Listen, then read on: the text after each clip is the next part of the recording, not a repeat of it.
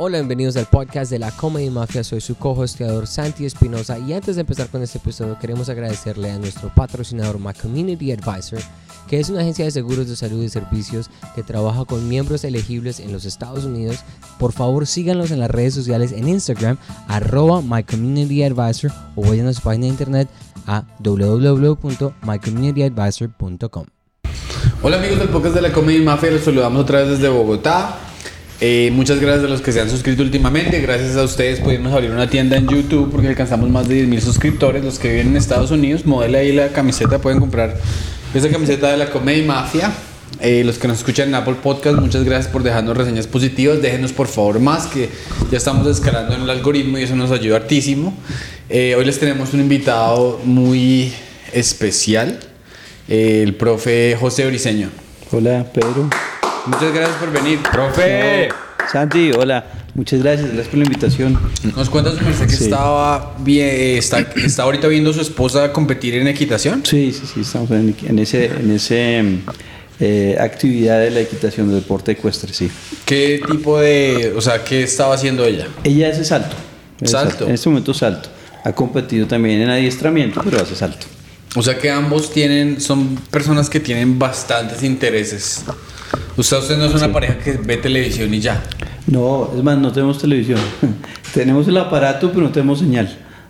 Y, y ya, no, pues ahora pues, las, las, eh, el streaming es lo que queremos ver y ya, pero, pero sentarse uno a ver Eso es otro nivel. algo o, o de tener 300 canales, eh, no, renunciamos a eso cuando vivíamos en Brasil. En Brasil que todo es tan caro, sobre todo en San Pablo, que es 70% más caro que Bogotá, eh, teníamos, si eran como unos 150 canales, nadie veía eso y pagábamos como 300 mil pesos. O sea, con 100 dólares por eso, o sea, 80 dólares por eso, es caro. Claro. Y para no verlo es caro. El único que veía un programa era yo, y eran los eh, eh, domingos a las 8 de la noche que se llamaba O Teste da Fidelidad, el test de la fidelidad. Mm. es que esos canales Globo, eso tiene una cosa muy Ella- chimba. ella- Mis primeras experiencias pornográficas fueron con, con el canal, Canal brasileño. Globo, Globo, claro. claro, güey. A mí mis, amigos de Vitama, Emanuel, o sea, weón. esos que tenían como 17 años, le decían a uno, oye, uno tenía por ahí 12, entonces uno llegaba y están hablando de Globo, ¿no? Y uno Sí. decía, pero ¿eso qué es Globo? "Mm, papi. Usted no se hace la paja y uno no. ¿Qué es pero como que, le- como que ni siquiera me explicaron, me dijeron, usted va a ver y usted va a saber qué hacer.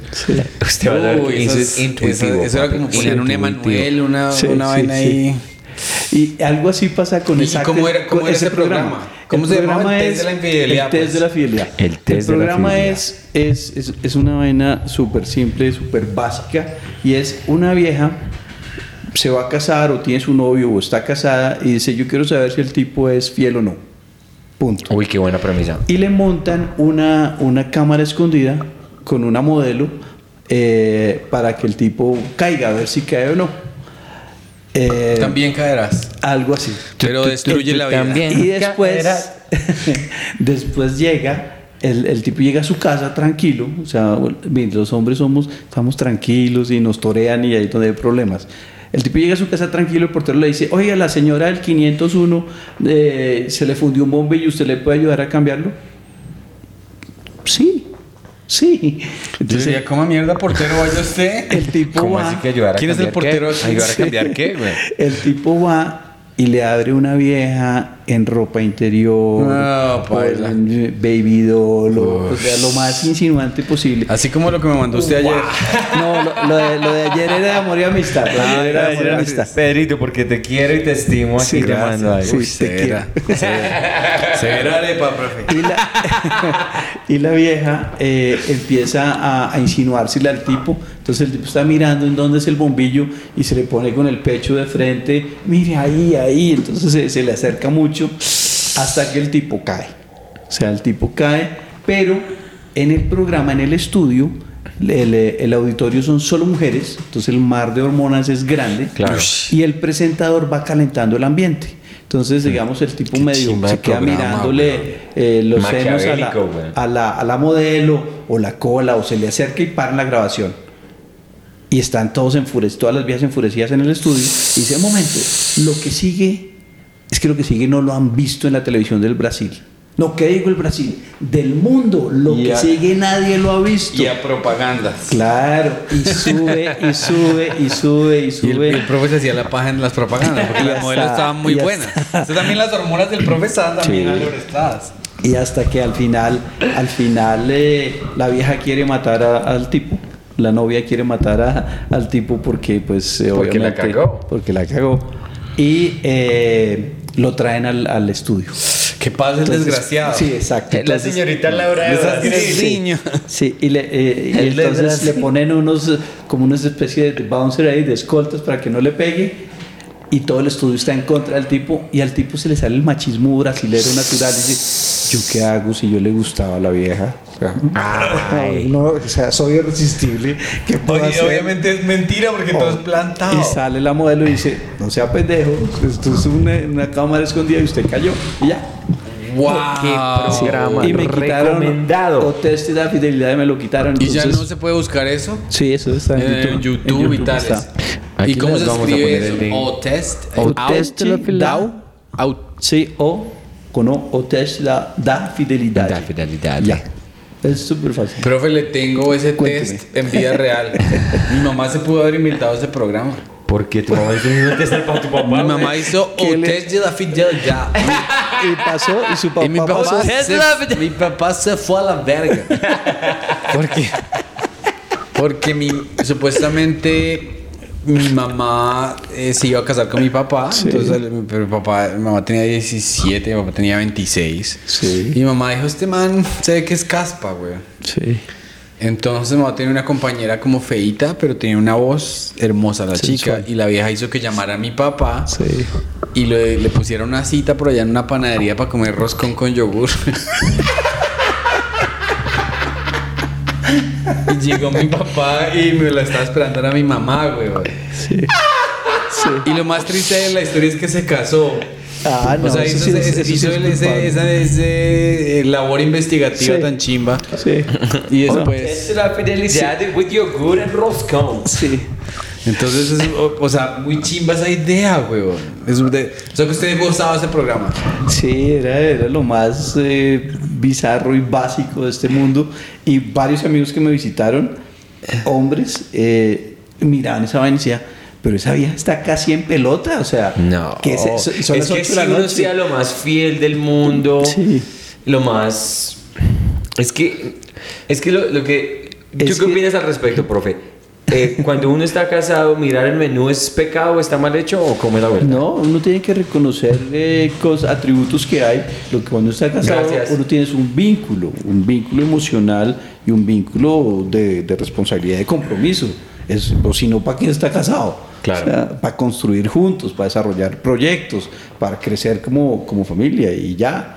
Pero, pero sí, o sea, uno tiene que ver, uno no puede ser que no, yo no veo nada, no, no, no. Sí, es que, es, Eso que no eso es lo más, lo más difícil para un ser humano es uno, uno como, como, como hombre o como mujer, lo que sea, está expuesto a Gracias por la aclaración, o lo que sea, porque ahora Sí, lo que o sea. lo que sea, sí, o lo que sea, lo- cualquier identidad que tengas, gato o lo que sea.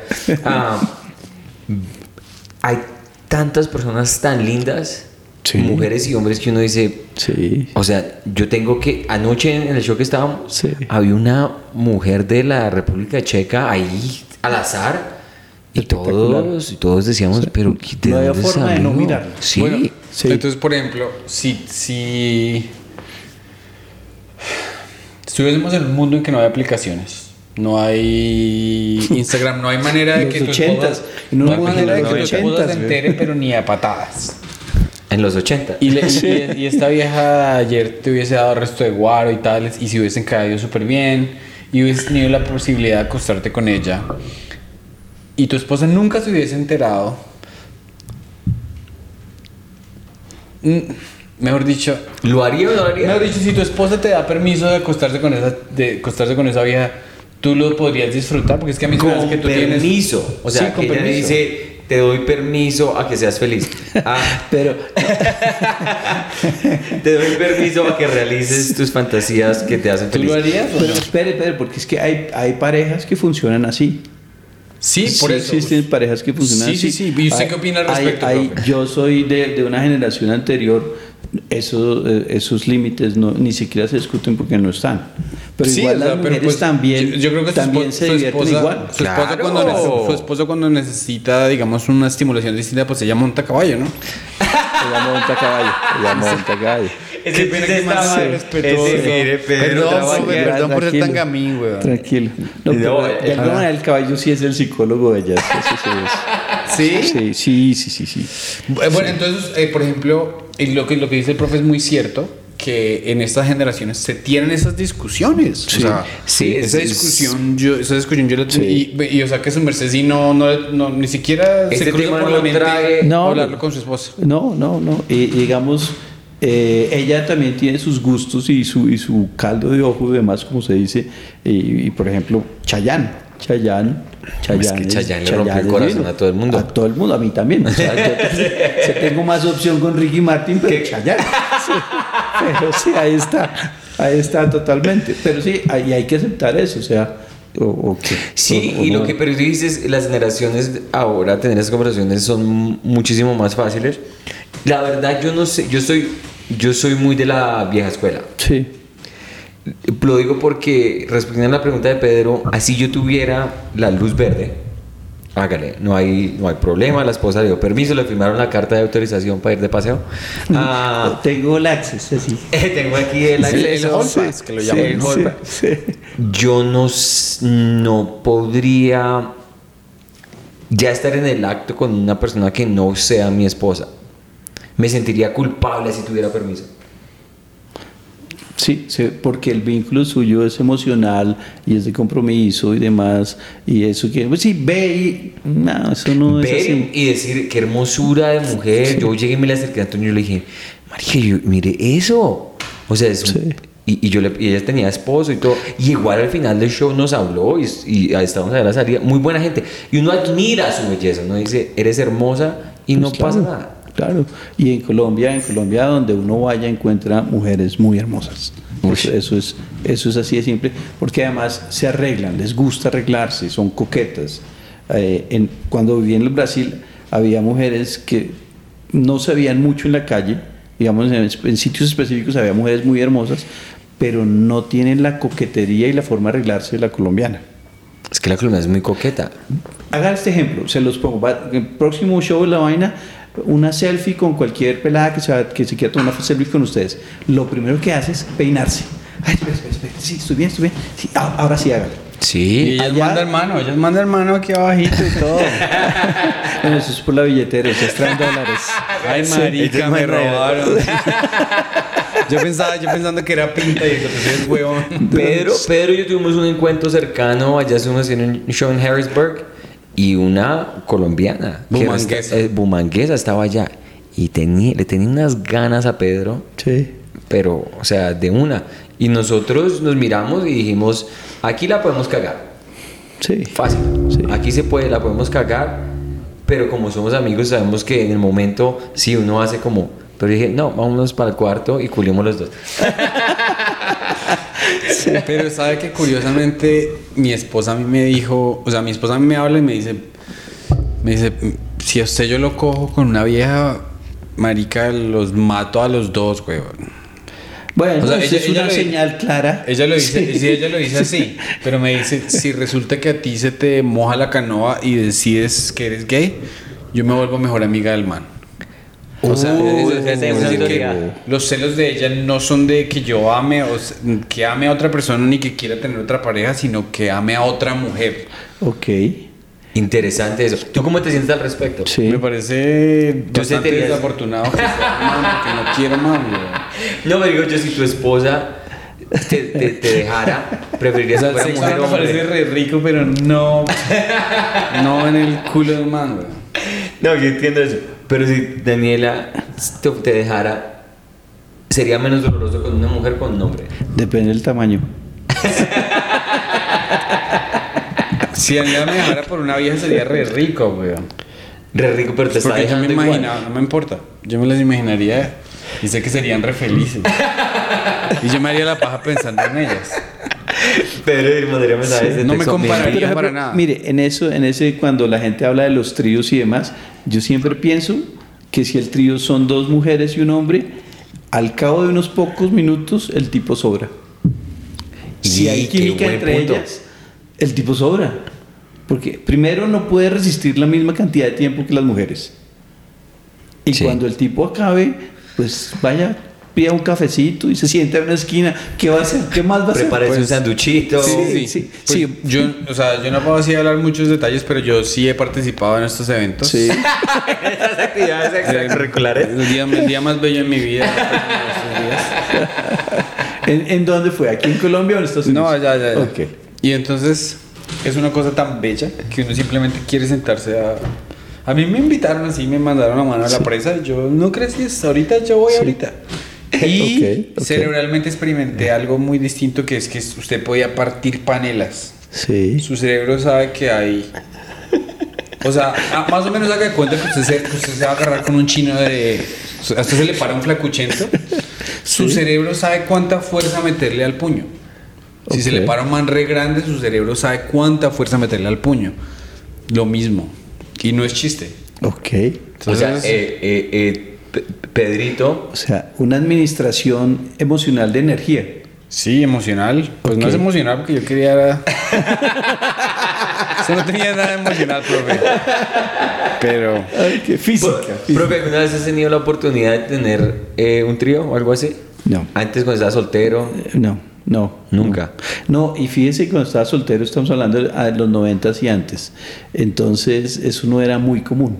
Los tríos no eran tan comunes en los 90. No era una cosa que, pues si, si uno mira los ochentas, es- eso no era algo que, que pasara realmente, que a alguien se le ocurriera, oye, vamos a hacer un tri-". No, tal vez no. Y si vemos, digamos, del- de, la comunidad LGBT, etcétera, en los ochentas solo hablábamos de gays, ni siquiera hablábamos de Claro. lesbianas, solo gays. Gays y, y ya, y más adelante fue que empezaron a salir todas las variaciones que tenemos. Eh, eh, y debería, yo pienso que el, el- el acrónimo debería ser GLTBI, pero es LGTBI. Porque llegaron una lesbiana bien brava y dijo, nosotros vamos primero. ¿Y qué va a hacer? Uno no se Sí, bueno, sí. Yo le corro cuadras a las lesbianas así paila. Entonces, entonces eh, no era algo así que, que o, o que saliera eh, esas vainas que a veces salen en internet que fiesta de orgías o intercambio de parejas o clubes swingers. Esa vaina no, no existía para nada, cero. Claro. Probablemente ¿Y tú había la actividad, pero era totalmente Desconocida. sí, claro. Y en tu opinión, ¿qué crees que, ab- que abrió las puertas a esa, a esa, a esa nueva ola de, de expresión juvenil, de, de alguna manera? No, pues yo creo que, yo creo que eh, eso va evolucionando y va creciendo. Eh, eh, aquí eh, yo creo que la vez pasada hablamos de eso, que los griegos inventaron cosas muy bacanas. Sí, sí, dijiste, yo me acuerdo, Sí, me acuerdo, claro que sí, sí, sí. listo. Ok, ya cubrimos Sí. pero consistentemente, sin Sí. citar a los griegos, Sí, tú que has tenido la oportunidad de enseñarle a las nuevas generaciones, sí. eh, es algo que ellos ya vienen programados, o sea, ellos ya vinieron con esa, o sea, como, porque digamos que en los 90, en los 80 la gente llegaba con un poquito más de prejuicios, más Sí, como, sí. ahorita ya llegan como lo que sea. Sí, pues los ochentas el prejuicio era que el gay podría transmitir el SIDA. Nadie pensaba que un heterosexual podía transmitir el SIDA. Entiendo. Por ejemplo, que Entiendo. era una enfermedad de gays. Y eso es lo cual no es cierto, to- o sea, todos sabemos lo demás. Y yo creo que estas generaciones tienen mayor información, tienen a veces menos criterio para algunas cosas, pero tienen también menos tabúes. Entonces, al aceptar eso, pueden eh, experimentar cosas diferentes. Sí, claro. Qué- Y además también viene con esto de que eh, todo el mundo tiene la libertad de vivir su vida como quiera. Sí. Entonces una persona que diga, no, yo soy no binario, o yo soy pansexual, o yo soy asexual. Sí. Entonces, si se da como, si se crea ese, espe- ese espectro tan libre y tan grande, Sí. que las mismas personas que digan, uy, pero qué asco esta gente que es poliamor o lo que sea, qué asco. ¿Y por qué si tú decides Sí. ser lo que tú eres? Es que no es de asco. puedes juzgar. Entonces las nuevas generaciones tienen esa, esa cosa en la que no es que uno no tiene ningún derecho a andar juzgando a nadie. Sí, y lo que pasa es que además ahora eh, hay una mayor exposición de información. Ujú. Y eso hace una gran diferencia. Eh, y hace que gente quiera experimentar cosas nuevas y quiera intentar cosas nuevas porque lo vio a través de otro lado. En las generaciones de los de principios del siglo pasado, era el papá el que llevaba a su muchacho donde las prostitutas para que se volviera hombre, por ejemplo.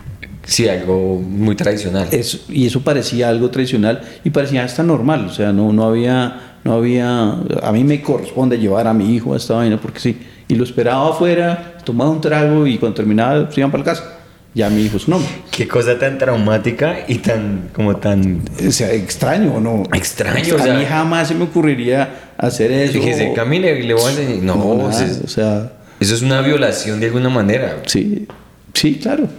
Porque uno no sabe que en qué momento está emocionalmente listo el muchacho para eso. Sí, Y si el muchacho es gay.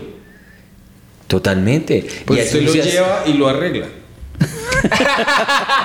No, no, pero es que eso es lo que así Ahí le va- piensan. por ese comentario le van a caer duro. No, pero es que, o sea, así piensan los. Es la así comedia, piensa la, la cosa la- es la gente con esa mentalidad como eh, tan atrasada. Sí, dice eso, sí, ¿no? sí. O sea, yo tenía un amigo en- acuerdo. en, eh, en- cuando yo estudiaba en Filadelfia Así. que la, el man se demoró como tres años en contarme que él era gay. Sí. Eh, y la mamá lo había metido al ese, ese programa que se llama ROTC, Sí. que le pagan en la universidad, pero es usted es reservista del ejército. Entonces la mamá dijo, pues este me salió torcido, pues me lo enderezan en el ejército.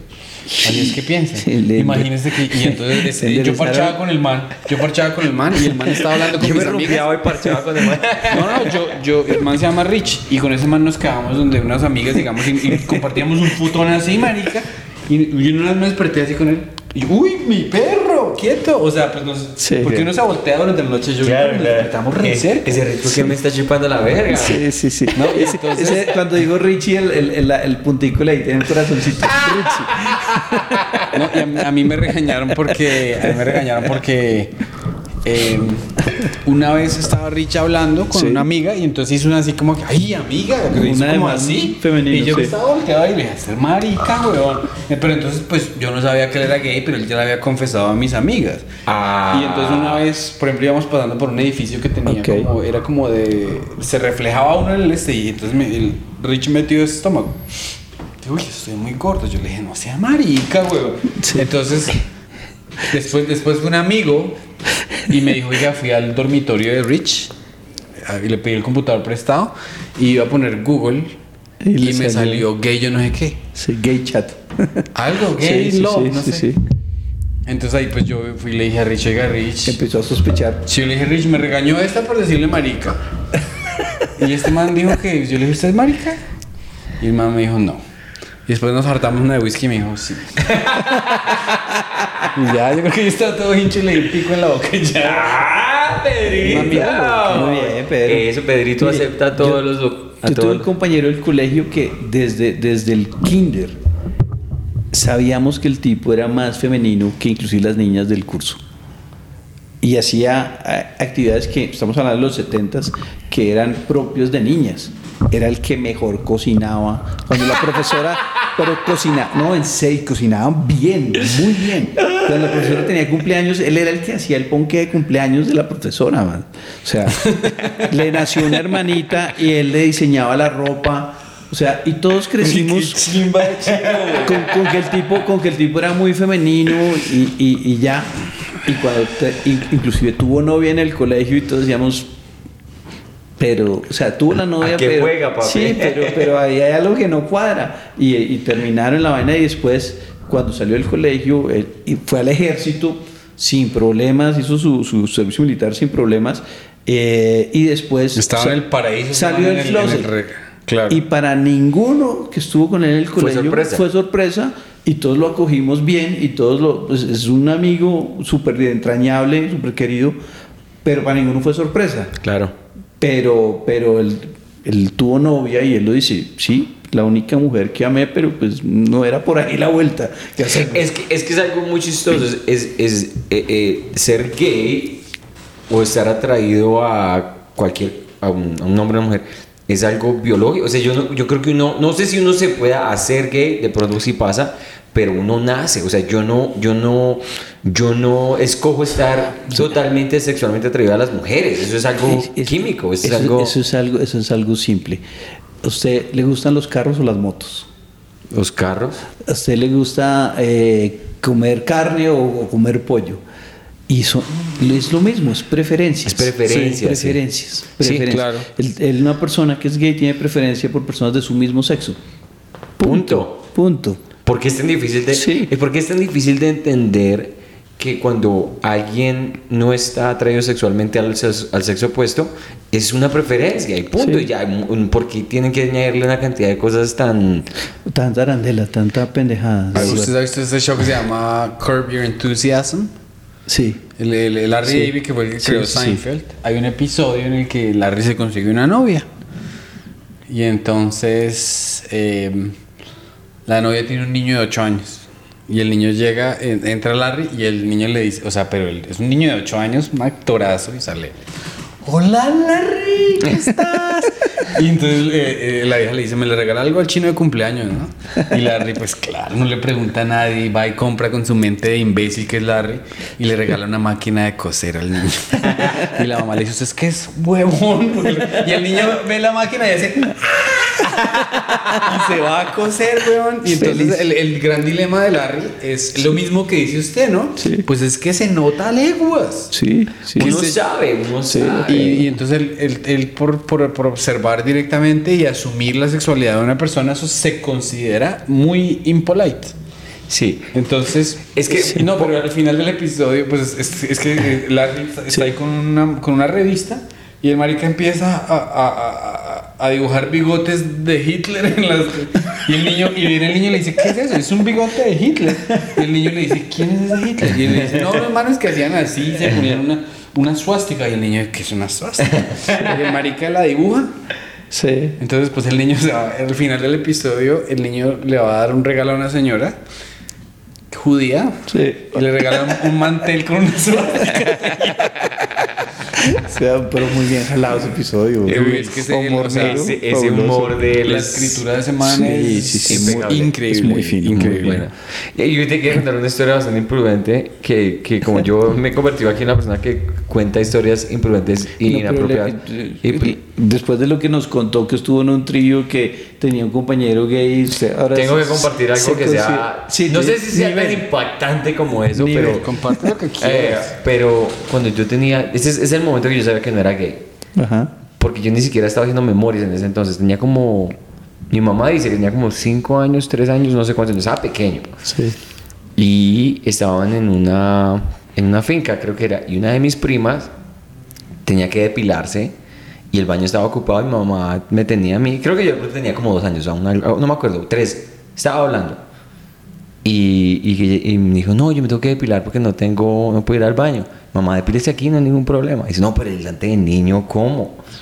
No, no importa. ¿Y tú te acuerdas de eso? Yo no me acuerdo, mamá me contó la historia. Ah, sí. porque- Pero cuando me contó la historia, yo digo, claro, man. Y mi mamá dice que, Pero, que o sea- yo de pronto sí tengo una memoria bastante como super blurry de lo que, Sí. de lo que pasó. Y aparentemente mi prima se empezó a depilar.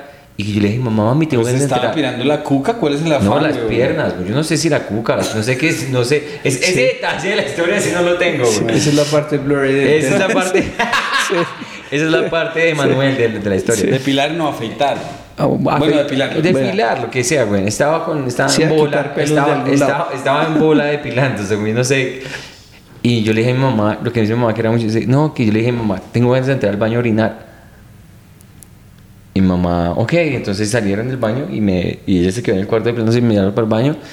Y entonces que yo tenía el que es el pipicito así súper duro, güey. Y yo, ay, no, no, es ganas de orinar.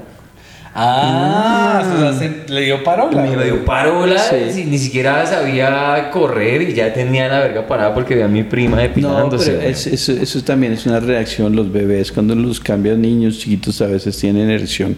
Eso no se preocupe, tranquilo, Santiago. No, no, pero, pero yo creo que tu mamá, yo creo que tu mamá te dio como medio roscón. Ahora- Ay, y se empezó a inventar historias. Déjele, déjele una cuchilla por ahí Sí, a yo nunca he escuchado una historia en que mi mamá me tenga que decir que yo no soy gay, güey. Usted ve una presto barba y qué siente, Santi, Ah, entiendo. O sea, ¿tú crees? mamá. Sí, estaba tratando que estaba de- tan preocupada que yo le fuera a salir gay. Estaba que tratando de- No, es que es una Re- historia cuando tenía Sí. No, igual yo cuando veía a una profesora en, cuando estaba en Nueva York, Miss Molina, una puertorriqueña, y yo tenía parola todas las veces. Siempre que estaba en el tablero. O sea, yo me la imaginaba a esa señora en todo. Que yo decía, es algo involuntario. Sí, o sea, sí. entonces ahí cuando tú, si eso le está pasando a un niño con el profesor de música, hombre, qué pesar. Con el profesor de catequesis.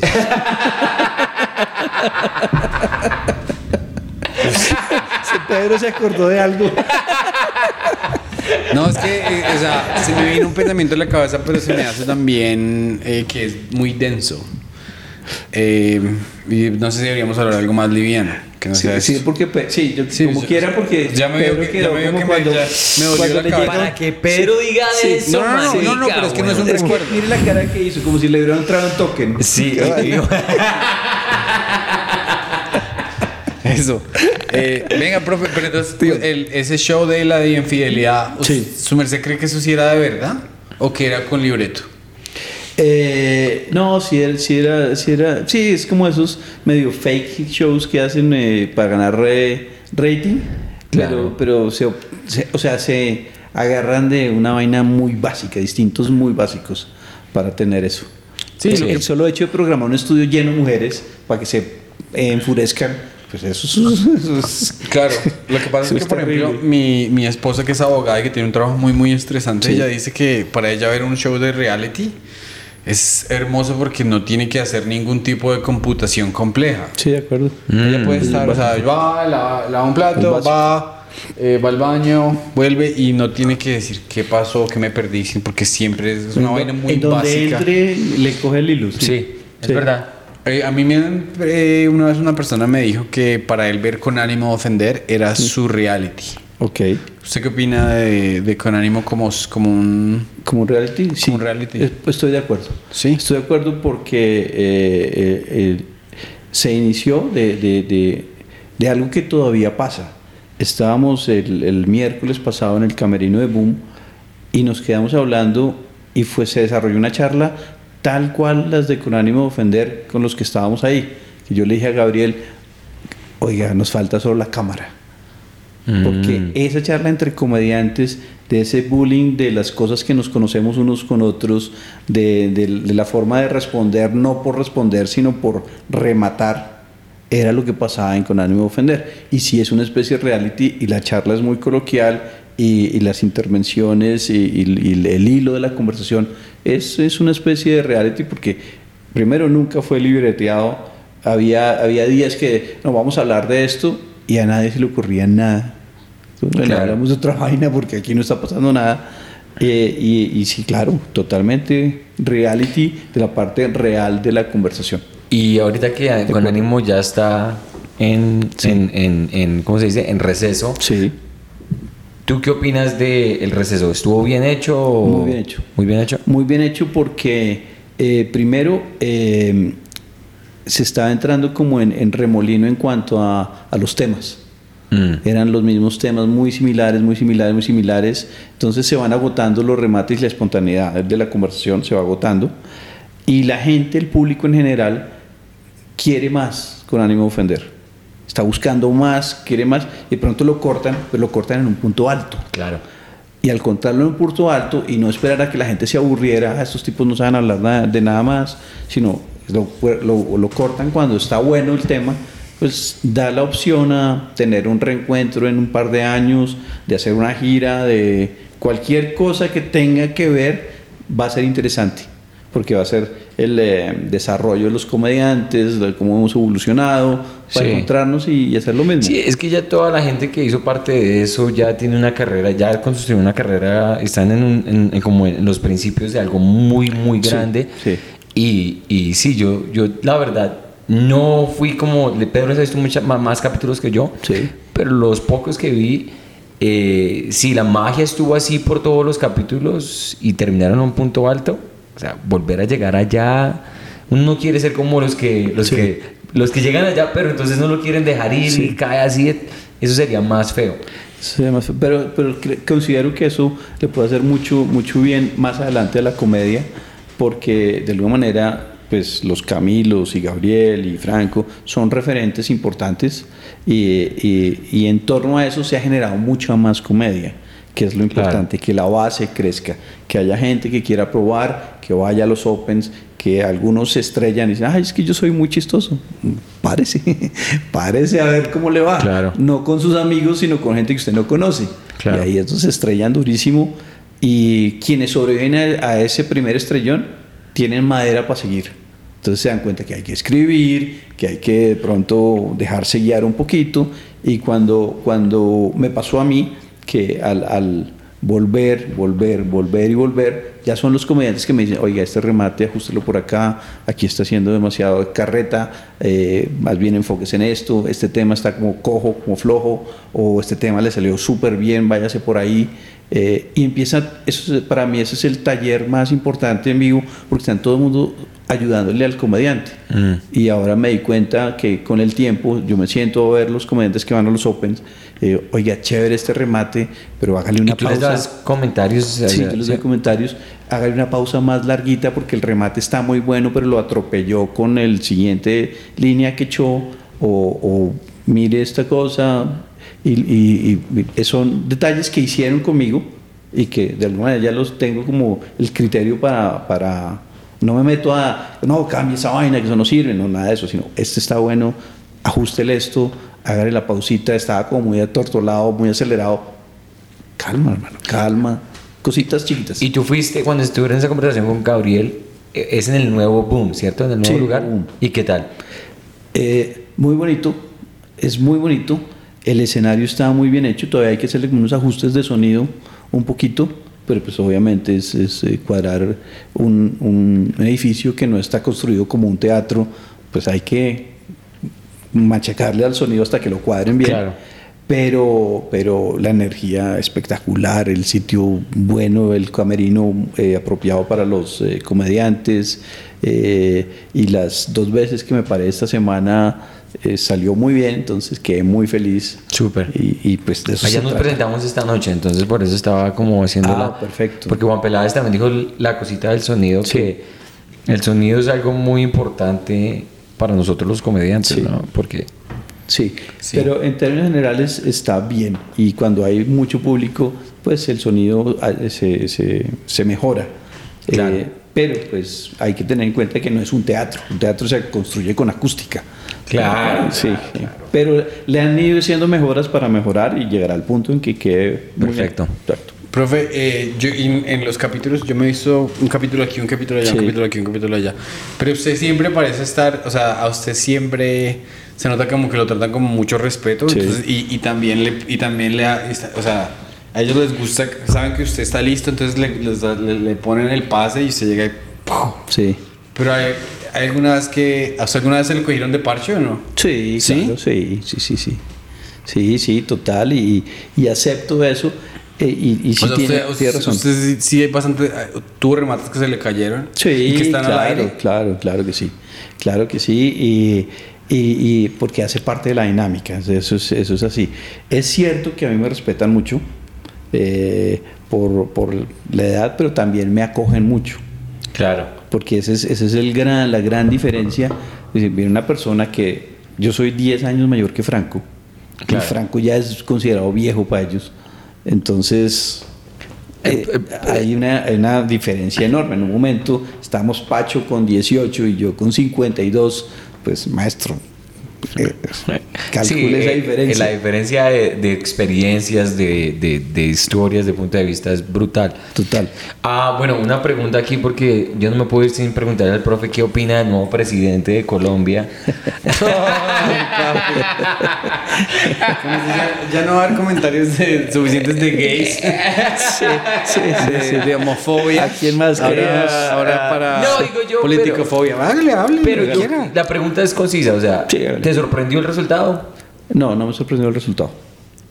No quería que pasara, pero no me sorprendió. Ok. Y, eh, y es culpa un poco que, que tengamos un presidente de la izquierda. eh, y esto, ojo, yo digo señor presidente, no digo peyorativos, es el señor presidente. Señor presidente, punto. muy respetuoso. Así no me guste. Sí. Eh, em, es culpa también de la derecha, un poco, de, de abandonar a algunos sectores de la población, de, de haber hecho cosas ilegales también. eh, se hicieron muchas cosas buenas, pero también hubo fallas y eso impacta a la población y por eso tenemos ahora un presidente de tendencia izquierda. Claro. Eh, llevamos apenas cinco semanas y De presidencia como de tal. presidencia en este momento cuando estamos grabando llevamos cinco semanas y esos ministros es que o sea da una emoción oírlos porque saca uno tema Sí, o sea, o sea, us- usted les está poniendo cuidado. Desafortunadamente, yo sí, yo no quiero, a mí no me gusta ve- ver noticias, esas cosas, pero es que es tan evidente las cosas que están saliendo. Eh, mire, uno se preocupa cuando cualquiera de nosotros tres podría desempeñar mejor el- la labor de ministro que los que tenemos. Eh, en Créeme que es el sentimiento porque así nos sentimos con Donald Trump cuando estaba de presidente Sí. allá. Cada vez que salía uno decía, Sí, pero ese Dios. discurso lo pudo hacer mejor cualquier Sí. otra persona. Bueno, y es, es importante informarse desde todas las perspectivas, Sí, ¿no? No claro. es que yo, a mí me gusta tales y yo solo le hago Ah, caso a tales Sí, y lo no, que no soy- no soy sordo, no soy sordo. Entonces, entonces Los por ejemplo, que tengan los- de- desde su punto de vista, dame un ejemplo de un ministro que le está haciendo mal. Creo que la cartera de minas y energía es una cartera muy importante. Sí. Porque ahí se basa la economía y no es porque se vaya a destruir la economía de Colombia. Hay que mirar el contexto global en que la economía está muy difícil en todo el mundo eh, y poner a alguien que ha demostrado poco conocimiento y ha, y ha- y ha sal- tenido unas salidas muy en falso, eh, pues es un riesgo muy alto. No es que, ah, por culpa de ella se dañó la economía. No, estamos en un momento crítico global. Pongamos un experto porque nos va a dar duro, pase lo que pase, nos va a dar duro. Pero si ponemos a alguien que además no sabe, pues nos va a ir peor. Ese, ese es mi, sí, es mi como poner a. James Rodríguez de, de defensor central. Bueno, ver a James Rodríguez en un estadio, ¿no? Porque usted, ya, ya poco. Sí, pero es- es- ese, es el, ese es el punto. Pienso que, y, y esto para todo tipo de gobiernos, pienso que sí debería ser mucho más aristocrático en los modelos, y me refiero por el concepto de poner al mejor a hacer lo que sabe hacer. Claro. Bueno, Eso y es- eso es importante, O o sea, y supuestamente el ministro de Economía no es bueno. ¿Hay ministro de Economía? Hay ministro, hay ministro de Economía, sí. ¿Cómo cuál es? ¿No es un Ocampo Eh, que está sí, por allá en sí, un sí. profesor de Colombia, entonces por lo menos por ese lado el No, man. sí, y él fue director del Banco de la República y demás. Eh, Entonces por ese lado pasable, ¿o Por no? ese lado estamos bien. Eh, sí, no, porque, porque es que tiene que alinearse con la línea de, de gobierno presidencial. ¿Y cuál es la El línea tipo- del gobierno? El, el ¿Qué- tipo sí sabe mucho, eh, Ocampo sabe mucho de economía, pero tiene que alinearse con, primero con el, el- el, eh, parte del programa de las promesas que hizo el, el gobierno para ser elegido, de las ayudas y subsidios y demás, pero hay que entender que es de dónde sale esa plata. Claro, claro. Ok, Eh, hagamos un, hagamos un, si su merced quiere, si no quiere, no. Un pronóstico de qué va a pasar a los, al final de los cuatro años de, de la presidencia de Petro. ¿Qué cree que usted que va a haber sucedido?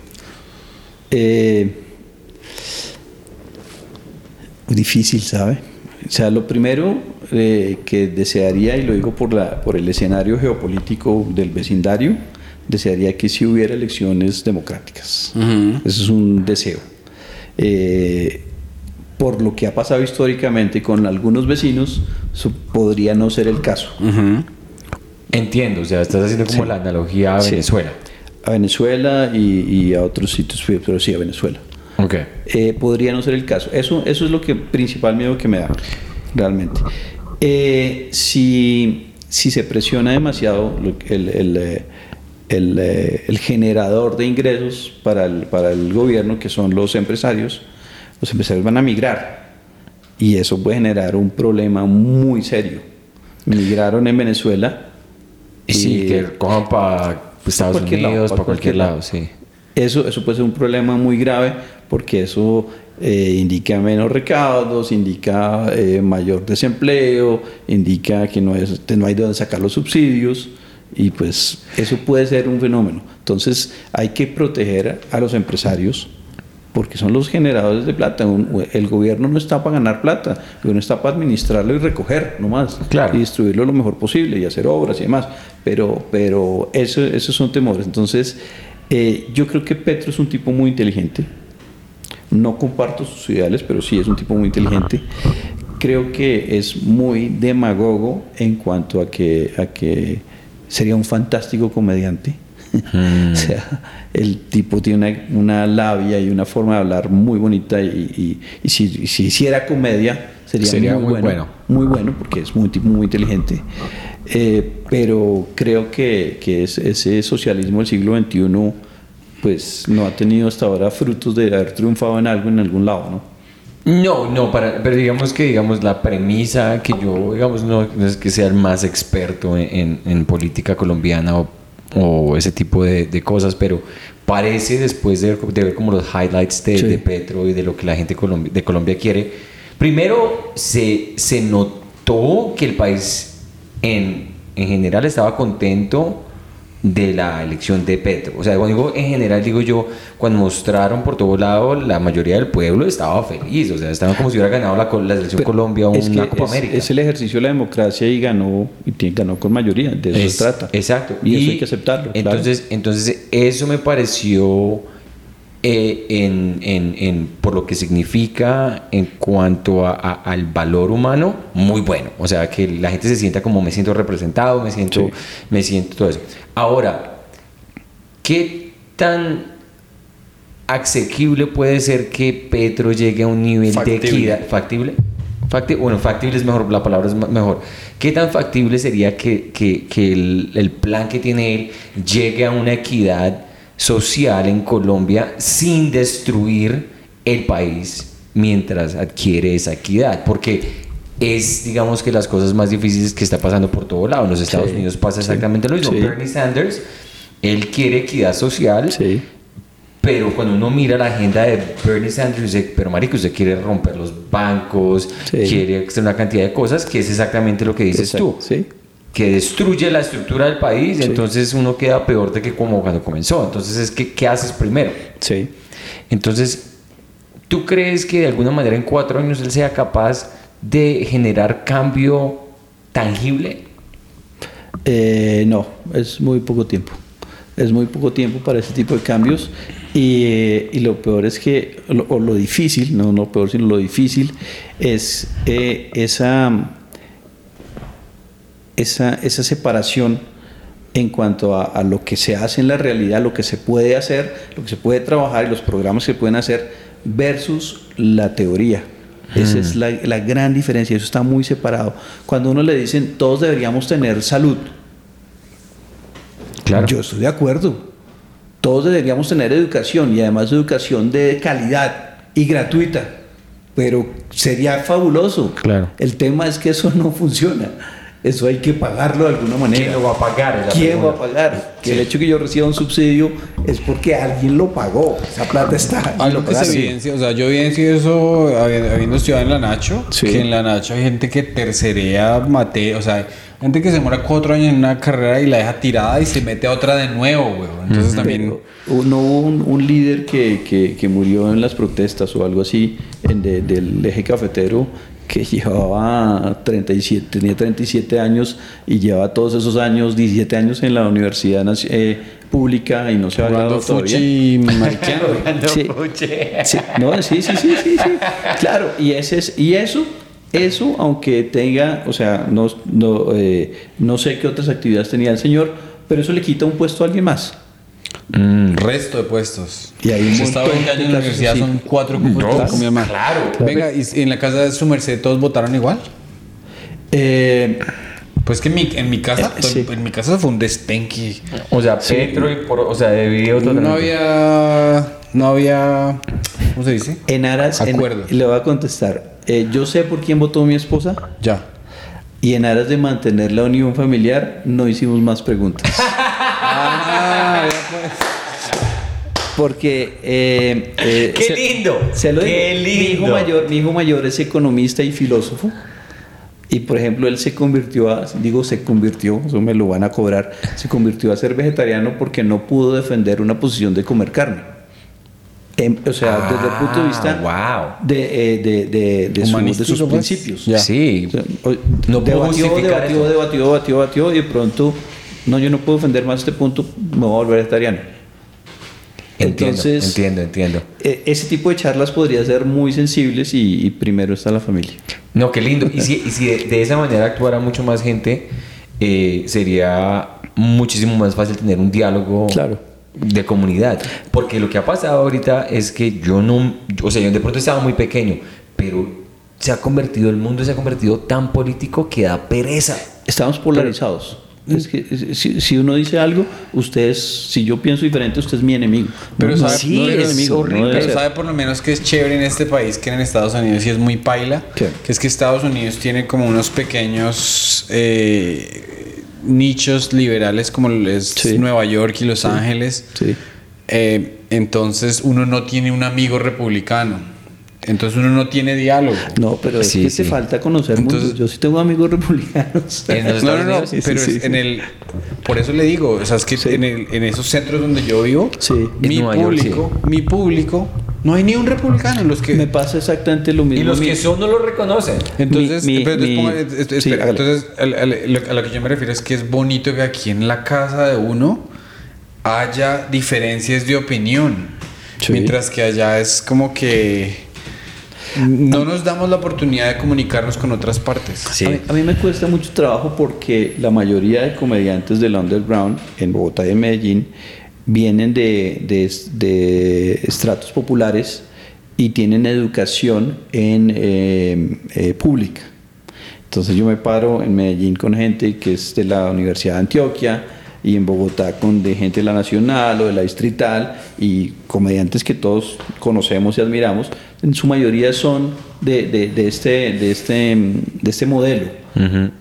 Y eso hace que digamos que la derecha sea mal vista Sí. dentro de la comedia en, en- en- en el underground colombiano, bogotano y, y paisa, por ejemplo. Claro. Entonces todo es más centrado hacia la izquierda, más eh, el, el remate clásico por mucho tiempo, Uribe Paraco eh, y cosas de ese estilo. Claro. Y eh, listo, Uribe Paraco. pero- ¿Y el chiste? Sí, se vuelve una muletilla. Hágale un chiste, hágale un chiste a la vaina. Sí. Y, y no está. Y, y yo, creo, yo creo que lo, que lo que acaba de decir Pedro es muy importante y es el hablar con gente que, que tiene una, una manera de ver la vida diferente y una manera de, de- de percibir los, la estructura social Sí. de una manera diferente. Porque es que yo, yo no creo en el capitalismo 100% y yo tampoco creo en el socialismo 100%. De acuerdo. El capitalismo 100% está diseñado para que seamos una sociedad que no tiene empatía, que no tiene ningún tipo de sola- solidaridad y eso llega a un punto donde uno dice, bueno, marica, ¿cuánto es suficiente? Cierto. Porque uno puede tener una persona como Jeff Bezos, esa gonorrea va hasta la luna con, con toda la plata que tiene y con un viaje de esos, ¿cuánto no puede arreglar? Sí. Nosotros hacemos un tour de 25 24 ciudades en los Estados Unidos. ¿Qué cantidad de gente es, eh, de mendigos, gente en la mala? Y, y uno dice, Ciudades que están destruidas, Detroit. Detroit está en manos en la, de la mala, mendicidad. en la mala. Y un viaje a la luna de estos manes, uno dice, pero Sí. entiendo por qué la izquierda y por qué las nuevas generaciones están putas. Dicen, no, es que. Y entonces digo, ese, ese extremo del capitalismo que uno dice, sí, o sea, eso tampoco funciona. Pero uno ya mira el socialismo degenerado que uno dice, bueno, pero, pero si todo, todo lo quieren subsidiado y nadie quiere. ¿Quién va a trabajar? ¿Quién va a trabajar, Sí. papi? ¿Quién va a pagar Sí, la luz? sí, de acuerdo. Entonces es como, es por eso es muy importante lo que dijo Pedro, es tener conversaciones. Mire, yo hago una, una actividad como la actividad de, de los caballos. Si usted lo deja así, ah, el tipo tiene caballos y monta caballo. Eso suena más cercano al nuevo rey King Charles de Inglaterra que a, la sociedad en general. E- Es como usted, parado desde donde está, es solidario. La palabra aquí clave es ser solidario. Yo tengo mis cosas porque las he trabajado y las hemos ganado y las hemos construido con mi esposa y las hemos desarrollado. ¿Cómo puedo ser yo solidario? Bueno, yo trabajo con caballos, trabajo con muchachos en, en- en- en edades en el cual están sujetos a guerrilla, narcotráfico, eh, delincuencia común, delincuencia de género, violencia intrafamiliar. Y estoy hablando de muchachos en Guatemala, por ejemplo, que allá inició el programa del IDAP que, que, eh, que yo estoy implementando en Medellín. A través de los caballos, con lo que hacemos la Doma Sin Violencia, de Monty Roberts y demás, estos muchachos empiezan a, a generar, primero, propósito de vida. Oiga, yo no tengo que pertenecer a ningún grupo de estos y puedo vivir. ¿Y cómo le respondo si recibo violencia, violencia, violencia? Aquí me enseñan a responder sin violencia, porque el caballo me funciona mejor sin violencia que con violencia. Sí. Ese es el principio. Entonces, yo, ¿cómo busco ser solidario? Pongo ese conocimiento al servicio de la, de la comunidad y ya hicimos el primer taller con muchachos de la Comuna 13 en Medellín. ¿Y cómo les fue? Eh, divino, es, es, es- la vaina es hermosa. Empezamos a trabajar con muchachos de la Comuna 13, líderes, primero con líderes, porque es importante para vincular los otros. Eh, en, la, en la terapia del IDAP, que es una terapia con caballos de la Doma sin violencia de Monty Roberts. Eh, y lo que hace eso es, les, les da ese despertar, primero a no responder con violencia en un ambiente violento. Cualquier ciudad grande del mundo es un ambiente hostil y violento. Claro, o sea, sí, eso sí. no es exclusivo de Medellín, la Comuna 13 o de Bogotá, de cualquier lado donde uno vaya. Eh, eh, grande, ciudades grandes. Nueva sí. York es súper hostil. Puede Uy, ser muy, muy hostil. es- Los Ángeles ni se diga. Pero entonces en cualquier parte del mundo pasa. Entonces, ¿cómo doy una respuesta no violenta y cómo busco un propósito de vida? Uno de los primeros ejercicios que se hizo en Guatemala, una niña en Guatemala, y este ejemplo me puedo poner emocional y todo, pero el ejemplo es, es- eh, eh, enmarca lo que hace el, el IDAP. A los 11 años decide irse de su casa porque su papá la violentaba y la abusaba. Entonces se va con su novio. Y ahora su novio es quien la violenta y la abusa, pero a los 14 años ya tiene su segundo embarazo. A los 16 entra al programa del IDAP porque es voluntario, los muchachos van por, por, por invitación. ¿Qué significa IDAP? El IDAP es el nombre del programa. Ok. Eh, viene de Join Up, entonces para ponerle otro nombre, pues el IDAP. Ah, ok, ok. Ok. Y eh, entra al programa, termina el programa después de dos semanas y le dicen, bueno, ¿cómo te fue tu experiencia con los caballos? ¿Qué, vas a, qué sacaste de eso? Y la niña responde con 16 años, dice, "Em, me doy cuenta que yo debería aprender a leer y escribir porque eso puede ser bueno para mis hijos. Dios mío. Siglo XXI, maestro. O sea, estamos Dios hablando de eso, mío. pasó hace tres años. Ya eso se rompe a cualquiera los paradigmas de cualquier vaina. Entonces, ser solidario es donde se vuelve importante. Sí, la Y esa es la ser, palabra ser, ser humano. importantísima. Humanidad. Bueno, pero ¿cómo funciona esta? O sea, digamos que yo le llego y le digo, ve, mi sobrinita es- tiene 13 años y está sufriendo mucho. Sí. ¿Cómo, qué, qué funciona? ¿Cómo Lo que funciona? funciona esto? con el, con el, con el caballo, O sea, con ¿qué la doma sin violencia, hay unos ejercicios y unas cosas que se hace con el caballo. Y funciona es porque los caballos o los equinos son animales de fuga. Es decir, ellos siempre van a pensar que hay otro animal que los acecha y los va, se los va a comer. Los humanos somos depredadores, como son los gatos, como son los perros salvajes, como todos, somos depredadores. Entonces, el, eh, lo que ayuda... Bueno, Santi es un poco caballo. Cuando hay algún tipo de problema emocional, se fuga de una. Yo sí, yo soy de las personas que cuando hay conflicto, bueno, tengo, se me quedó la arepa en la estufa, papi. Se va Sí, sí, ya, ya. Y entonces, lo, lo- biológicamente lo que funciona es que el cerebro límbico del caballo tiene prácticamente el mismo tamaño del cerebro límbico del humano. Pero el- como el caballo piensa que se lo van a, a- a comer, lo van a cazar, tiene que estar alerta. Mm. Alerta, alerta, alerta todo el tiempo. Y ese, el estar alerta, le hace resonancia con el cerebro del humano. Por eso cuando Claro. a veces la gente va a montar a caballo y dice, ah, es que ese caballo está todo nervioso y está asustado. Y llega una segunda persona y se sube y dice, el caballo está tranquilo. O sea, el problema tiene la persona, no el caballo. Es un espejo. Entonces, por eso las personas, si son honestas consigo mismo, porque a nosotros nos pueden engañar, no, yo estoy tranquilo, estoy dignamente y por dentro está muriéndose o lo que sea. Toda esa energía y el caballo sí lee eso porque su subsistencia depende de leer esa energía. Claro. Entonces, el caballo lee eso y es ahí donde un caballo sigue o no a una persona mientras la persona sea honesta con lo que está. Y Claro. el caballo escoge. Es una escogencia. Un es detector por de mentiras Y no es por sometimiento. Ok, pero entonces eh, llega la persona. Sí. eh, llega la persona con una toxicidad increíble adentro. Sí. Entonces interactúa con el caballo y el caballo se va la primera vez. Sí. Pero ¿cómo evoluciona la terapia para que la persona eh, aprenda a empatar? Porque el trabajo va sobre la persona. Ajá. Entonces, Mm, entiendo. cómo se para, cómo respira, en qué está pensando, en dónde enfoca su energía, qué está haciendo, y ahí es donde eh, ese, ese es mi trabajo. El caballo está bien, va a estar bien y seguirá estando bien, pero en mi trabajo, aunque parece que es con los caballos, porque es lo que hago, Claro. es sobre la persona. Y es ese momento en donde se sueltan las trabas emocionales, los nudos emocionales. eh, en la cienciología se llaman los, los, las- los, eh, eh, candados. Cuando uno rompe ese candado, y no es que yo sea cien- cienciólogo, sino que leí el libro de, de este señor. sí, sí. Menos mal, profe, porque Sí. ya se, se estaba desviando esto. No, es que Ur- Uribista Petro- todo lo que quiera, pero Petro, cienciólogo. cienciología. le está Prefiero que sea uribista que cienciólogo, profe. Eh, entonces, eh, eh, cuando se rompen esos candados, son quiebres emocionales. Eso es lo que busca, por ejemplo, el coaching ontológico. Yo soy formado en eso. Es buscar esos quiebres emocionales para soltar esos nudos.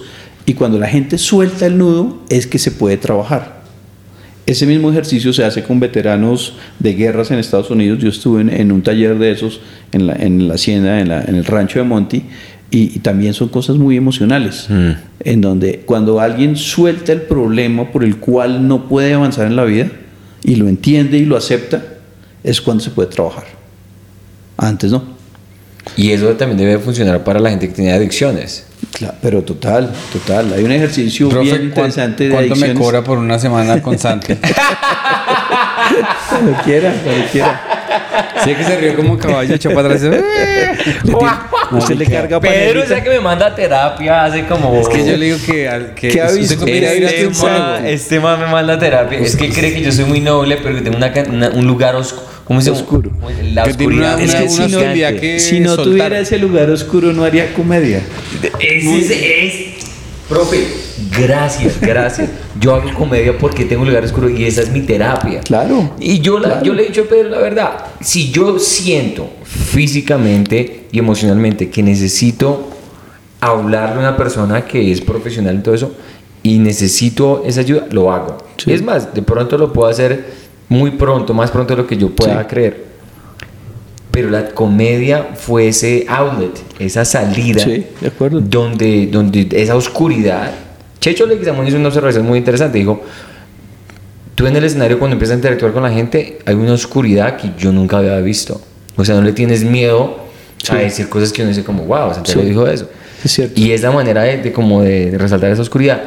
Y Pedro ha visto muchas de esas cosas en mí y dice: Santiago es muy buena papa, pero. Pero papi. De, de las aguas calmas, libérame. sí. Sí, sí. Yo creo... No, y, y es eso. Tiene miedo que yo salga aquí. Yo fui, yo, yo fui al psicólogo dos veces y Sí. cambié completamente. Me cayó mal, ya no la veo. Pero sí creo que otra gente debería ir a terapia. Pero- La pero terapia es buena, cierto. es No, buena. es- la, la terapia es buena, sirve y hay profesionales para eso y todo lo demás. El, el- nosotros cuando hacemos comedia tenemos un lado muy oscuro. Se convierte en remates y chistes y risas porque muchas veces la gente también lo tiene, pero es incapaz de, de exteriorizarlo. Claro. Y nosotros sí lo soltamos. Algunos soltamos problemas personales, cosas personales muy profundas Que no se las contaría uno a nadie. y que la gente dice, no, esto es- está inventado. Y no, él no sabe cómo va la procesión por dentro. Pero, pero exteriorizar eso ayuda mucho. Fíjense que, por ejemplo, George Carlin era un escritor y hacía, o sea, hacía comedia, escritor, pero no era algo así trascendente hasta que empezó a hablar de la familia. Y ya mayor, Sí, es 50 verdad. y pico años, empezó a hablar de los hijos y el problema y la pareja y demás, y ¡boom! estalló y ya es el monstruo que conocemos.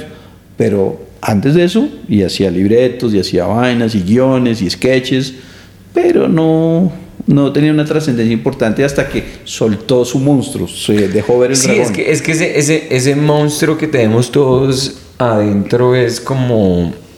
Para mí personalmente la comedia es el vehículo donde yo no tengo ningún tipo de, de censura o de, o Sí. de barrera. Sí, Yo en el escenario yo pues, voy a hablar de ser, no, ser, infer- ser infértil, por ejemplo. sí. No que lo sea, pero voy a tener esa idea. No sé si lo sé, de pronto lo soy. Pero una, ese tipo que yo, ese tipo de conversaciones que yo no las tendría. Un 800. Llamas soy- que ir a comprar Kleenex acá. Ese se pone allí. sí, Pero creo que lo sé. Pero creo que lo soy porque yo culeando sin condón hace mucho rato y nada, no pasa nada. Y gracias a Dios no pasaba nada. Am, pero conversaciones tan privadas y tan profundas y cosas de mi niñez Sí. y, y cosas así que uno dice, este tipo de historias ¿por qué las estoy diciendo a un grupo de extraños que yo les importo un soberano trasero? Sí. Y es esa oscuridad. Entonces, si yo eso le añado terapia, yo creo que ya no necesito hacer comedia. Es mi miedo, es que si voy a terapia y me arreglo, Sí, weón, ya ¿qué se gra- suelte. yo para qué me voy a hacer comedia, sea un papi. ser de luz, monte una iglesia. Pero mire, Santi, pero mire, mire, cuando usted, sobre todo cuando usted hace ese, ese cabareteo con la gente, Sí. que yo pues, no lo he visto en vivo, pero he visto los videos. Mm. Eh, y primero usted está en una posición de poder, porque está alumbrado, porque tiene el micrófono, porque está más fuerte que las demás personas. Hace preguntas amables y usted tiene una apariencia amable. O sea, la gente lo recibe y le contesta Claro. y tiene la agilidad mental de hurgarle un poquito de manera genérica para que la gente entienda que, que hay un bullying ahí, pero hay un bullying con, entregado con cariño. Es un bullying Sí. muy bonito. Que es la idea, es la idea. Pero si usted estuviera uno a uno con una persona en una oficina y le dice eso, lo, lo demandan, lo demandan, le cascan, le cascan.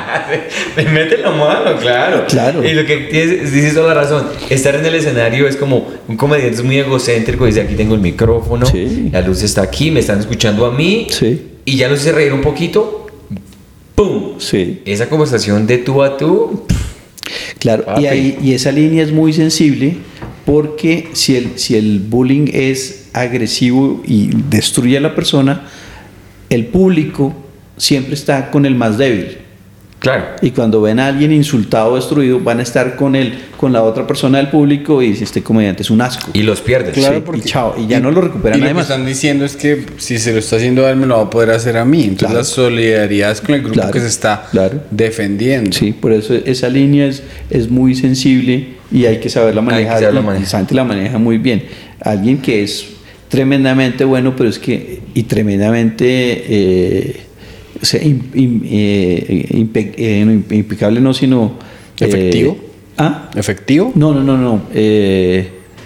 bueno, que le cae a la persona y la destruye, pero la destruye tan rápido, pero con tanto remate, es Ibrahim. Y mi- sí. Ibrahim es- coge y ¿Cuál es empieza la a picar. ¿Inmisericordia? Inmisericordia puede ser la Eh, palabra. eh, es, es que pero Ibrahim. tiene tantos remates tan buenos que, que la gente se lo permite. Sí. Pero Ibrahim es No, im- implacable. es la- Implacable. Es que Ibrahim Implacable. hizo una cosa de- en los peruanos, cuando estábamos ahí, un chiste a los peruanos que yo nunca he visto una ejecución. Fueron por lo menos cuatro minutos de pum, pum, Pero implacable. pum, Y es- pum. Y, y Cada yo 15 dije, segundos, tum, tum, este tum, tum, tum". man es un monstruo. El man es un fenómeno. Sí, un fenómeno de la comedia. grande. Sí, Sí. o sea, es de verdad que un muy buen ejemplo porque Ibra yo lo he visto pff, sobresalir de una manera brutal. Profe, ¿y a usted qué le gusta? ¿Usted se está parando? Sí, ¿Sí? sí, sí, sí. ¿En, en cada cuánto? ¿En dónde? Por lo menos eh, dos o tres veces por semana en la ciudad que esté. Y si viajo, busco un sitio si puedo pararme. ¿Y de qué le gusta? ¿Usted su merced se sienta y escribe antes de pararse al escenario? ¿O va con una idea? O... Eh, tengo, tengo las cosas que escribo. Eh, si puedo acomodar las cosas para, para, para la ciudad en la que estoy, puedo ac- acomodar un poquito como para hacer esa cercanía. Eh, pero pues llevo como mi material y si es open, pues llevo cositas para probar. Por ejemplo, ¿qué, ¿qué es algo ahorita que usted tiene ahí como en cocción? La Eh, última idea que se le ocurrió que usted está ahí trabajándola. Eh, es- es- estoy hablando de algo que no me ha pegado muy bien y es el tema de, primero que, que darme cuenta que José y María no se casaron por la iglesia. no había, entonces... Está buena, la premisa es nomás. Sí. Y en el momento que, que, eh, lo, lo- lo utilizo, digo, em, esa manera que tienen las mujeres de decirle a uno las cosas que uno no puede debatir, ni entrar a buscar explicaciones, como que le diga María a José, no me pregunte cómo, pero estoy embarazada.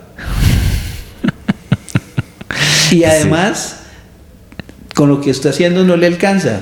Búsquese otra vaina porque necesitamos, van a ser el divino niño, necesitamos más ingresos. Entonces, ¿en qué momento José en esa nobleza que se mantiene como padre de, de Jesús y demás, dice, bueno, yo hago mesas y sillas, eso no está dando, ¿qué, se, qué más hay en la, en la época como para hacer negocio? Cruces, hagamos cruces. Por.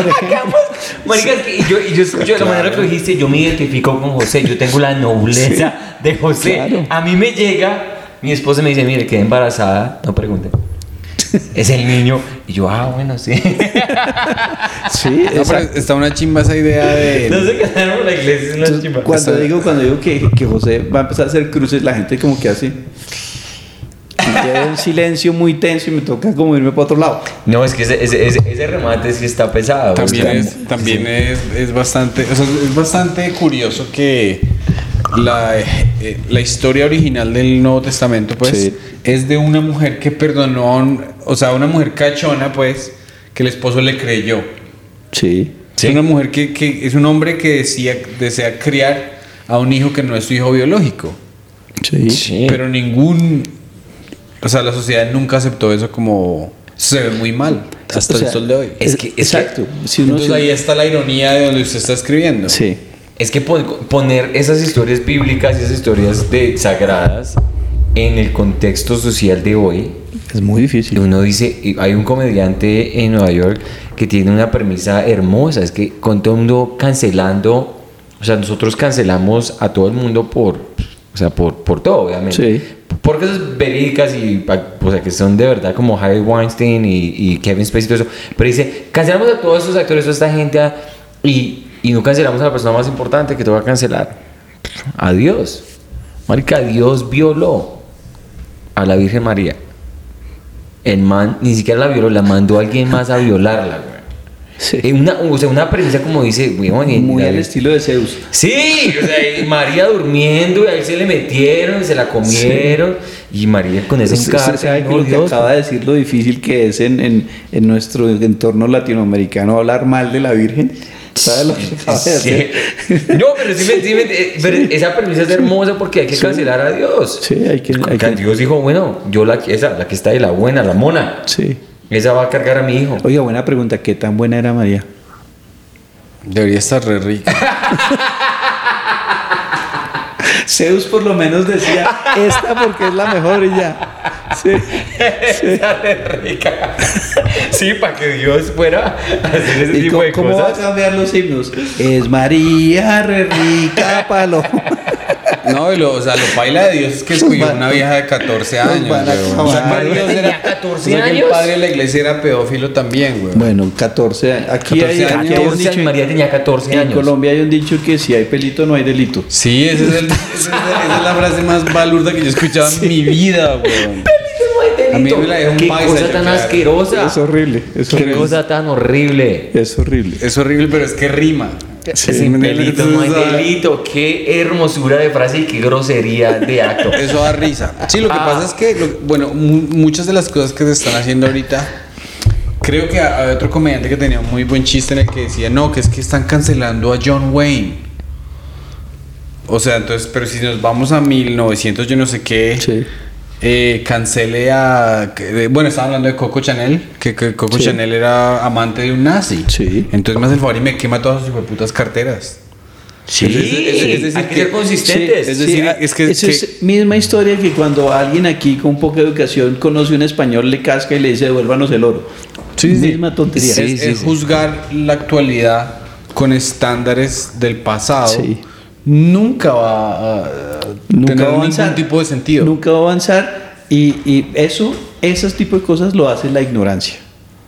Sí, es como, como, sí, es, es, que- es que, es que hemos llegado a un punto donde la ignorancia es justificada por los ideales sociales que están confundidos con Sí, la ignorancia. de. Entonces, la gente quiere equidad, justicia y una cantidad de vainas y están yéndose a otro lado y uno dice, pero seamos consistentes, o sea, Sí. ¿cómo es que hacemos esto sin tener ningún tipo de argumento o sustento? O sea, Sí. es- eh, no tiene sentido. Ejemplo preciso es la gente que en los Estados Unidos que, y no estoy, o sea, es un polémico en los Estados Unidos, detesta a los hombres blancos que se llaman Kevin o Chad. Niños de 7 años que, que están naciendo y que son, como son blanquitos y, y- y son el problema. Entonces, no, baila, dice, pero ese niño no tiene ningún tipo de culpa, o sea, acabo de nacer. es como la misma persona que es gay, como la misma persona que es, eh, no tiene es, eh, mm, sexo, eh, Sí. eh, pansexual, todas esas maneras, es el mismo. Entonces, lo que hayan hecho sus ancestros y su pasado y su vaina no puede o sea, dañarle su, Su futuro. Su futuro. Mire, mire lo que me pasó a mí. Nosotros visitamos con mi hijo mayor y un amigo el, el, eh, el Museo del Holocausto en eh, Washington.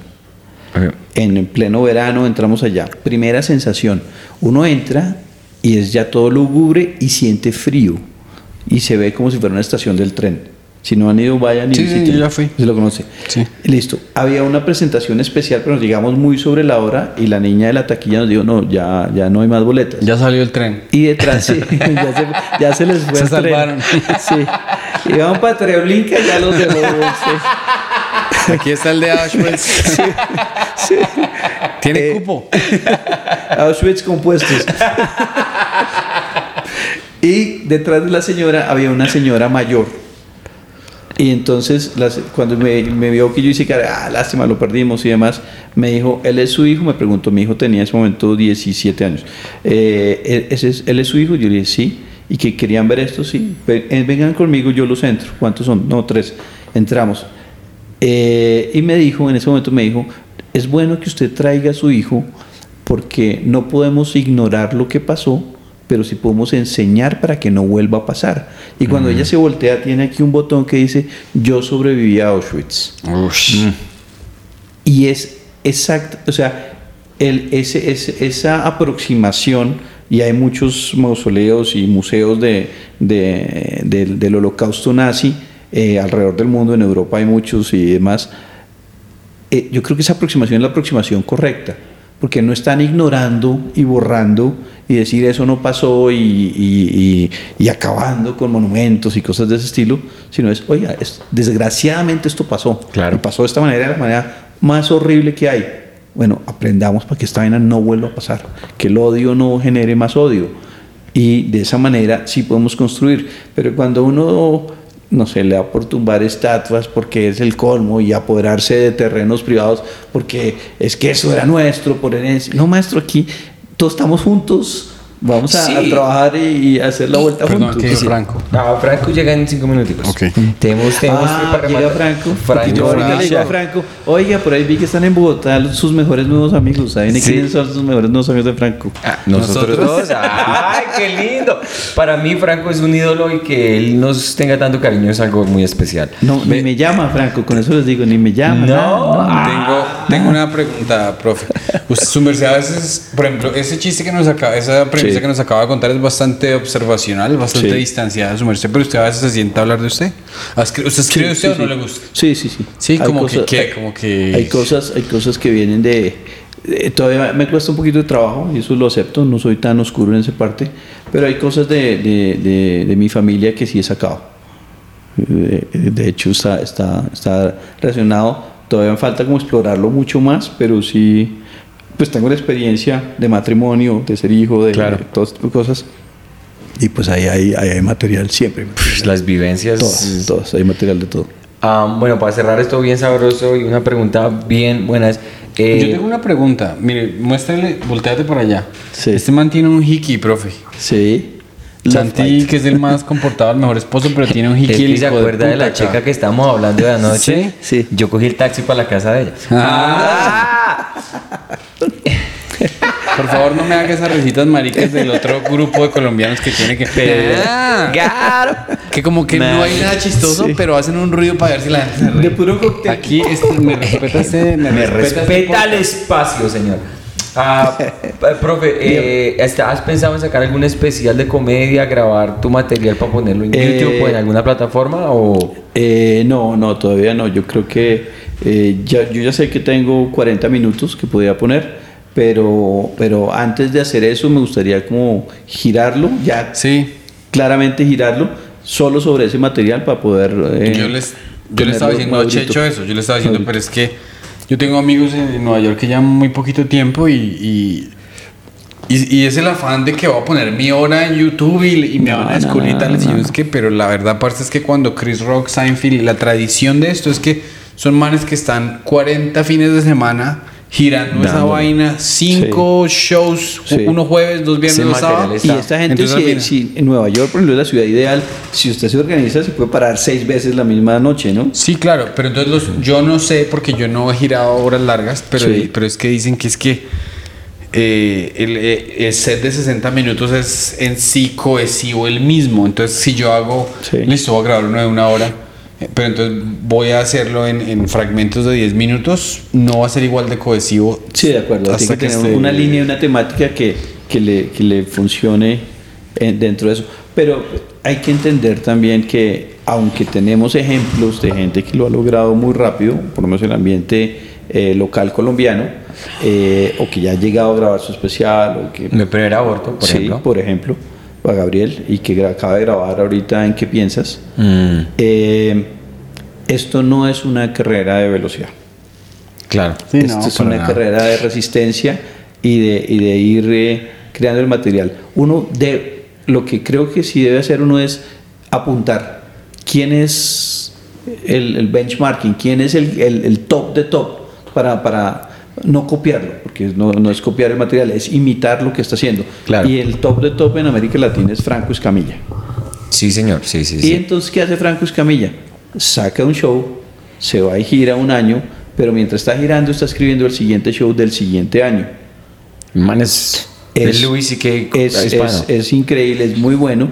eh, y, eh, y, ese- y eso debería ser, cuando uno llega a un punto en que ya sabe que lo que está escribiendo le va a funcionar, pues igual tiene que probarlo, pero ya empieza a probar mucho más, o sea, más finito, cositas más específicas.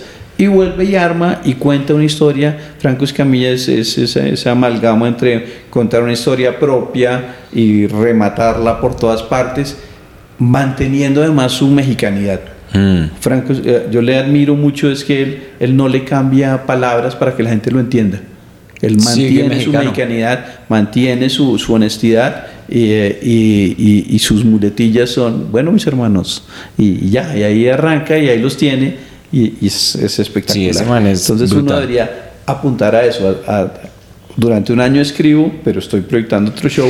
Y yo saco- diría saco. que la, la, la- el, met- el método o el proceso de Franco Escamilla o gente así que hace muchos tours es que es lo que estaba diciendo Pedro. Yo diría que la práctica de tu obra o de, tu, de lo que vas a grabar en diferentes ciudades y en diferentes, eh, sí, en diferentes ciudades o en diferentes lugares eh, es lo que hace esa obra poderosa. Claro. Y no todos los comediantes, yo diría que un 5% o menos tienen esa, es, e- e- esa oportunidad Sí. o esa facilidad. Entonces, claro, los comediantes que estamos como tratando de llegar a ese punto de, digamos, cuando yo grabé mi álbum, yo lo quería grabar y a 10, 10 años de hacer comedia lo quiero grabar, lo quiero sacar, pero ahora yo lo veo y yo soy muy orgulloso de lo que dice, Claro. pero yo siento que si yo hubiera dejado que esos chistes siguieran porque siguen cogiendo más fuerza, lo hubiera grabado en dos años y hubiera sido más poderoso. Sí. Pero es, es como ese afán que uno tiene de competir, porque Claro. uno siempre dice, no, marica, este más sacó eso, este más sacó lo otro. Si usted, entonces sí, es como... si usted en redes sigue solo comediantes, se frustra. Mm, Están haciendo de todo y yo no estoy haciendo nada. Sí. Es- esa es la primera sensación. Y todos piensan exactamente lo mismo. Uy, todo el mundo está haciendo todo yo no estoy haciendo nada. Mire, eh, ejemplo de lo que dice Pedro, y, y si lo quiero mencionar, es cuando vino Jim Gaffigan a Bogotá. Mm. Jim Gaffigan venía con su show estructurado que se llama El, el Turista Pálido Tour, porque pues, es más blanco que Jim Gaffigan. No hay, sí. No hay. Pero él, tú, él llegó dos días antes a Bogotá y se consiguió un tourist guide ahí, cualquier tipo que consiguió en internet, lléveme a una plaza de mercado, lléveme a comer algo típico, lléveme a algo... Y volteó por Bogotá esos dos días. El día que se presentó, hizo 25 minutos de observación de un gringo sobre la colombianidad.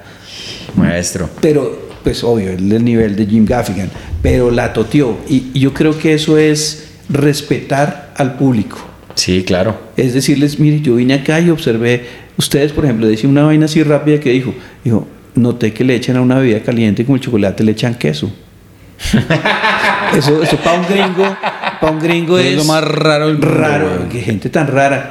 Pero, bueno, si es rico, se lo probó. y dice, Oiga, ahora le voy a echar queso al café y todo el mundo, pero ¿cómo se le ocurre? ¿Cómo que le va a echar queso al café? Pero ¿cómo no? No funciona, echaron no funciona con todas las bebidas calientes. ¿Cómo es la vuelta aquí? Es una observación muy Gaffigan. Y, y Gaffi, y si nos bota eso y nos da 25 minutos de colombianidad de los ojos de un gringo, y después de eso sí se va a su, a su rutina, pero es un respeto, respeto a la audiencia. por el- la cultura, por el público. Eh, y pues, pues eso, eso yo creo que es, eso debería uno llegar ahí, poder decir algo del, del sitio donde uno va y luego eh, Qué respeto. bueno. Respeto. qué lindo. chimba, profe, ya para cerrar, por favor, a la gente dónde puede ver, dónde se puede conectar con usted, Con usted, seguirlo, sí, los proyectos. y alguna persona que quiera Ah, trabajar bueno, con lo de claro. los caballitos, con lo Eh, que sea, pues, donde- eh, los espacios en los que se está parando para ir promoverlos a la gente que vaya a verlo. Oiga, gracias, gracias por eso. En Medellín tenemos varios espacios de, de open mics. Eh, yo que vivo allá en Medellín, pues tenemos eh, los martes eh, Toma tu Tomate. Tenemos el martes, el miércoles en, Tanatos Bar están los Bastardos con Jairo y con Darwin, que son los que manejan Bastardos, y hay un open mic bien interesante. El jueves tenemos en Bantú, que es al lado de la Universidad de Antioquia, un, open mic que, manejan ahora los... eh, ¿cómo es? Los expulsados del infierno, los rechazados del infierno. Ok. Todo tiene que ver con el diablo allá, yo no, no sé por qué. Que son re católicos, weón. Usted no sabe cómo, yo me, siento mal cuando llego los miércoles. Buenas noches, bastardos. que No, o sea, ¿por qué Pero porque les estoy ofendiendo, ni siquiera los conozco. Sí, qué pena con ustedes. Sí. Tu mamita debe ser de buena no, Pero bueno, pero, pero sí, exacto. Pero lo importante es que la escena en Medellín se está moviendo, hay muchos opens. Si la gente quiere saber de eso, hay una red social en, en Instagram, aparece Comedy Arte, aparecen todos los shows de. ¿Cómo se de- llama? Comedy Arte. Comedy arroba Arte. Comedy Arte, eh, en Medellín. Bogotá, ni se diga, hay opens ya de domingo a domingo.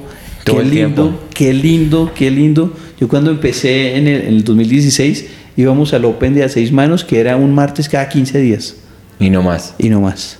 Y rece para que tenga espaciecito dentro de 15 días. Y ahora, y ahora todas va- las noches. a donde quiera ir, vaya. Boom está hermoso. Ustedes van para Boom, genial me parece. Van para Rembrandt también. Sí, mañana vamos en Si Rembrandt. su mejor amiga me invita, voy a Rembrandt. Entonces, eh, eh, eso en redes sociales estoy como Millennials de 50 en Instagram, que es lo que más manejo. Si les apasionan los caballos, j.m.briceno en Instagram, también ahí pongo todo lo de caballitos y ahí es donde estoy. Proyectos, eh, estoy trabajando en, en, en ya tener como un showcito de, de 30 minutos y empezar a girar. Eso es como mi proyecto ahorita, como eh, lo que dice armarlo con una sola temática.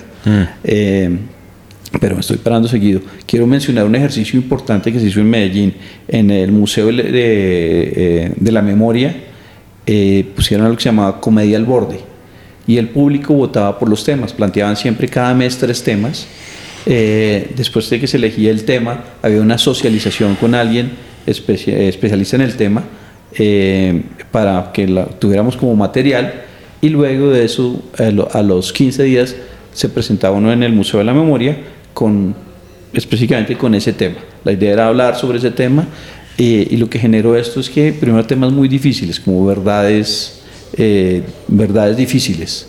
Esto es un tema bien complicado hablando de- de- desde la política, ¿no? Entonces, eh, o el, eh, el mi- el miedo del machismo frente al feminismo, ese tipo de cosas. Entonces puso a los comediantes del underground a escribir sobre temas muy álgidos. Hablaron del 9 de abril de- del 48, del Bogotazo. Hablaron de, Oh, wow, de- de cosas la- el, pesadas. eh, eh, los, de los falsos positivos. O sea, temas, temas serios y pesados para sacarle comedia, para hacer comedia. Claro. No todo el mundo logra escribirlo. No el- los shows, no todos son buenos porque son material sin probar, pero es el ejercicio. Entonces sí Qué quiero lindo. resaltar a, a- a Juan con ese trabajo que hizo desde el Museo de la Memoria en, en Medellín y me parece que eso es algo que se puede copiar en otros sitios. Hablemos de cosas difíciles. Muy ahí encontré que Jesús y José y María no se casaron por la iglesia. Esa, esa línea está Eh, buenísima. ahí encontré eso y, y encontré muchas cosas más de las verdades difíciles, sobre todo para la gente de izquierda, es que el único presidente que ganaba en primera vuelta dos veces es de Antioquia. Pero, pero no, no lo menciono como para no...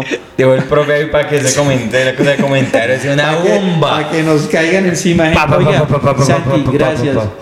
No, gracias, un placer profe. y esperamos que vuelva otra vez cuando vayamos Siempre. a Medellín. Sí, Si aceptan la ya estamos hablando, claro que sí. Hablamos y, y- y- y los meto con esta gente Claro, de underground, una, de una. Porque hay gente muy patrón. Muchas gracias por escucharnos, gracias por la gente que se ha suscrito al canal. Aquí tenemos la mercancía que la pueden comprar en el canal, ahí en YouTube, ahí ven abajito. Los de Tenemos- Estados Unidos En también. los Estados Unidos, qué pena porque sí solamente es bastante gringa esta vaina, pero colombianos en los Estados Unidos. Y si lo quieren comprar en los Estados Unidos y mandarla para Colombia, háganlo de una. Am, Oye, y si hacemos un pedido grande, yo tengo cómo traer cosas. Ah, sí, ahí miramos, profe. Sí, sí, una. sí, eso Para la gente que quiera en Colombia. Claro, sí, claro. de una. Buena Y idea. aquí está eh, la camisetica, la Comedy Mafia. Esta es que está en el, en el- en el website. Estas son las que se van a los shows en vivo. Estas son las que vendemos. Y con ese, ese sonido de citófono nos despedimos. Muchas gracias. La reseña. Ah, sí, por Eh, favor. dime qué dijiste. Que por favor hagan las Ah, reseñas sí, en, redes. Apple Podcast, en Eso. Spotify, todo eso. Por favor, denos la reseña, el review de, de cinco estrellas, cuatro estrellas, lo que quieran. Escúchenos, compártanos. Muchas gracias, profe, una vez más. De verdad, se le agradece. Y aquí nos estamos hablando. Gracias. Un abrazo, Comedy Mafia. Gracias, muchachos.